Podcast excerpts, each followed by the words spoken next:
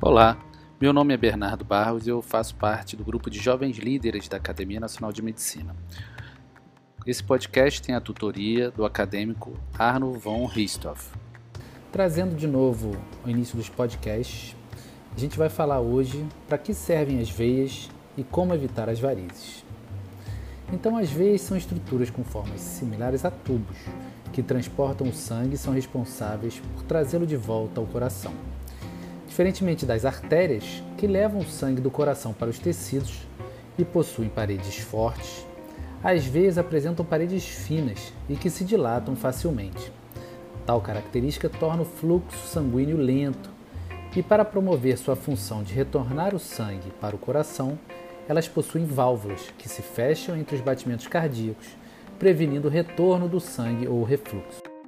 Os músculos da perna ou os músculos da panturrilha são verdadeiras bombas que impulsionam o sangue em direção ascendente, mas, nesse trabalho, as veias superficiais ou profundas podem sofrer dilatações e deformações, e assim constituírem varizes. Varizes também podem ocorrer por outros motivos nas paredes dos órgãos internos, como estômago, esôfago, útero, mas às vezes, mas que surgem nas pernas são as mais comuns e conhecidas. Então, quais são as causas das varizes? Nem todo mundo tem varizes, mesmo enquanto estão expostos a situações que, em outras condições, principalmente genéticas, causariam varizes. Estima-se que 70% das pessoas tenham varizes.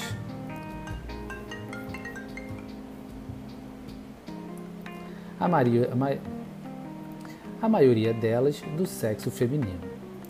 Com o passar do tempo, e, devido a fatores hereditários, as veias diminuem a sua elasticidade normal e as válvulas venosas perdem sua eficiência. Com isso, o sangue passa a ficar parado ou mesmo a refluir dentro das veias, provocando aumento da pressão e dilatação das veias.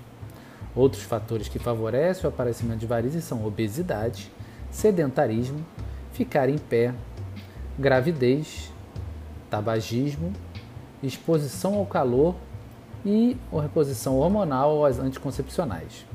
A gravidez, inclusive, será tema de um novo podcast. Quais são os sinais e sintomas relacionados às varizes? Na maioria das vezes, as varizes não provocam sintomas nos seus estágios iniciais. E o principal problema que causam é de natureza estética. No entanto, alguns sinais e sintomas podem ser mencionados e podem evoluir se não tratados. A presença de veias tortuosas azuladas visíveis sobre a pele, grupamento de finos vasos avermelhados também visíveis sobre a pele, sensação de queimação nas pernas e nas plantas dos pés, inchação predominante no tornozelo e principalmente ao final do dia, prurido ou coceira, sensação de fadiga nas pernas, sensação de peso nas pernas e câimbras noturnas. Nas mulheres, esses sintomas tendem a piorar durante a menstruação e a gravidez. E como o médico diagnostica as varizes?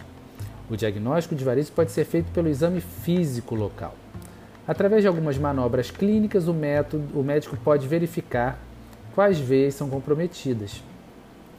O mapeamento dos segmentos varicosos pode ser feito com a ajuda do Doppler colorido, um exame de imagem indolor que também pode auxiliar no encontro de tromboses e na localização de alteração do fluxo ou refluxo do sangue dentro da veia.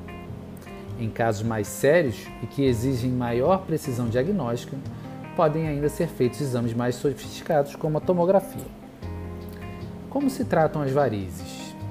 As varizes de perna podem ser tratadas pela remoção cirúrgica das veias comprometidas ou esclerose das mesmas, por meios químicos, líquido, espumas ou por laser. O procedimento cirúrgico é rápido, o tempo de hospitalização é curto e a recuperação pode ser feita em casa, dependendo de caso a caso. As veias superficiais podem ser esclerosadas pela injeção de drogas, a fim de que não mais produzam um refluxo e se estabeleça uma circulação não varicosa e se criem novos vasos. Esse procedimento está indicado com o uso de espuma, mesmo nas veias mais calibrosas. No entanto, não é indicado para as veias profundas. Depois da recuperação, deve-se caminhar diariamente para estimular a circulação de sangue e evitar o aparecimento de novas varizes. Quando pisamos, o sangue acumulado nos pés é bombeado para cima. E o mesmo acontece quando exercitamos os músculos da panturrilha. Por isso, caminhar é muito importante para prevenir ou tratar as varizes. Advertências úteis às pessoas com varizes nas pernas são: evite ficar de pé ou parado numa mesma posição por muito tempo. Movimente os pés e as pernas regularmente. Procure elevar as pernas acima do nível do coração, colocar as pernas para cima, diversas vezes por dia. Use meias elásticas desde antes de levantar-se da cama, sempre com indicação médica. Procure andar a pé. Caminhar ajuda a prevenir as varizes das pernas. Se ferir uma veia com varizes, deite-se imediatamente e eleve a perna ferida. Uma pequena pressão sobre o local também pode parar o sangramento. As varizes podem dar origens a coágulos, que podem se desprender e alcançar o cérebro ou o pulmão, por exemplo, quando a trombose causa embolia pulmonar. No caso de ocorrer qualquer inflamação dolorida, procure um médico imediatamente. Como evoluem as varizes? Se tratadas corretamente, as varizes podem desaparecer ou serem muito reduzidas.